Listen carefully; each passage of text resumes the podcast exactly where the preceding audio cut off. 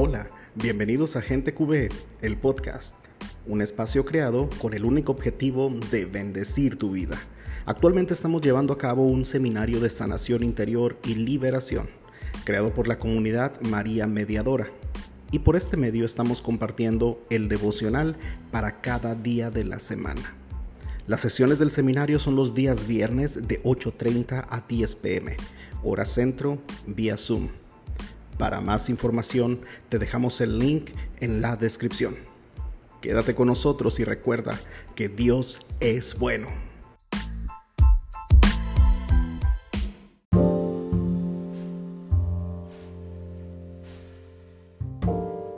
Seminario de Sanación Interior y Liberación. Tomo 3. El perdón. Día 3. Razones para perdonar 1. El resentimiento interfiere en las oraciones. Lee la siguiente cita bíblica. Mateo 5, 23, 24.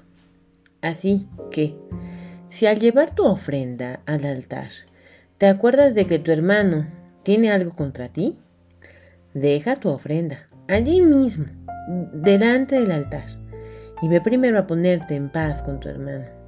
Entonces podrás volver al altar y presentar tu ofrenda. Medita y responde. Dios no puede recibir ofrendas manchadas por el resentimiento.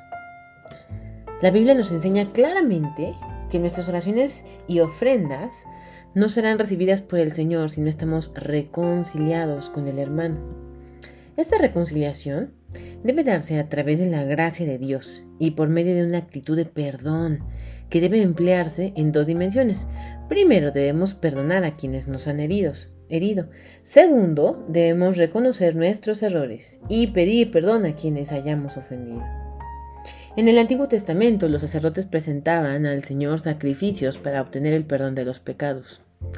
Aquellos momentos eran solemnes, pues representaban el sacrificio por medio del cual son perdonados los pecados del pueblo.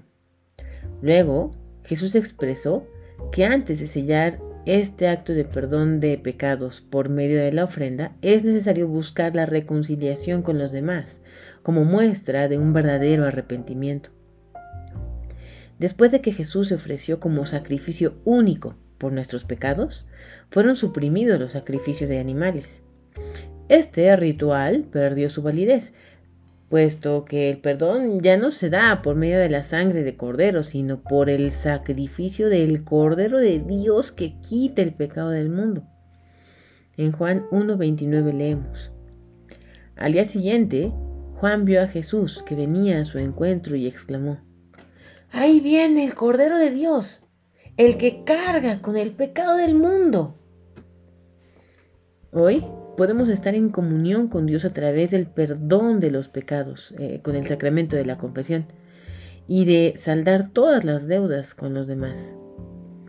El altar es nuestro corazón. Para que este altar sea digno del sacrificio tenemos que solucionar nuestras diferencias con los demás. Pedir perdón a los demás. Mateo 5, 21-22. Ustedes han oído que a sus antepasados se les dijo, no mates, pues el que mate será condenado. Pero yo les digo que cualquiera que se enoje con su hermano será condenado. El que insulte a su hermano lo juzgará la Junta Suprema. Y el que injurie gravemente a su hermano se hará merecedor del fuego del infierno. Las palabras de Jesús son muy contundentes. Rechazan de manera radical todo tipo de violencia, injuria, palabras hirientes y resentimiento contra el prójimo. Él quiere que vivamos el amor, que es su misma naturaleza. Dios no exige, no exige algo que Él no cumpla. Por eso nos da ejemplo de amor y perdón cada vez que perdona nuestras ofensas. De igual manera, pone como condición el perdón hacia los hermanos. Dios, quien es Padre, ama a cada uno de sus hijos por igual. Por esta razón no quiere que entre nosotros se presenten rencillas y resentimientos. De ser así, como todo buen padre, tendrá que corregir a quien esté equivocado. Como consecuencia, dejaremos de recibir las gracias y bendiciones que tiene preparadas hasta el momento en que se produzca el arrepentimiento y el perdón. ¿Por qué es tan difícil reconocer nuestra responsabilidad en las relaciones con los demás? Piensa en esto un momento. Es posible, si es posible para ti, para el podcast y escríbelo.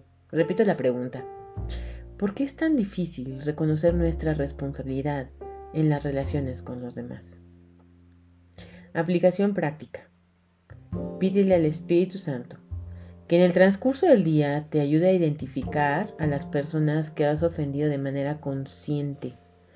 Luego pídele a Dios que te ayude a ser humilde para reconocer tu equivocación.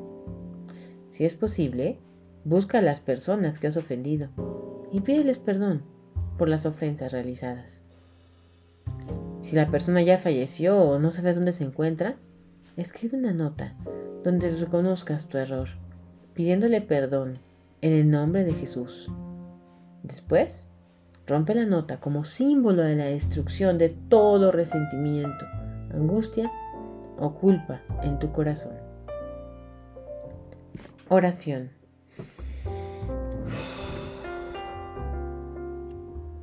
Espíritu Santo, en este día quiero entregarte mi corazón para que lo limpies de todo orgullo y lo transformes en un corazón humilde y bondadoso. Dame la capacidad de reconocer mis errores y asumir la responsabilidad cada vez que hiero a los demás. Te entrego toda palabra, gesto, mirada o acto con el que haya ofendido a mi hermano. Sáname de toda altivez, prepotencia, arrogancia, vanidad o altanería. Dame la humildad necesaria para reconocer mis errores ante los demás y la valentía para pedir perdón por ellos con humildad y sincero corazón. Jesús, en tu nombre y con tu gracia, pido perdón a las personas que he ofendido. Tómate un momento para nombrarlas.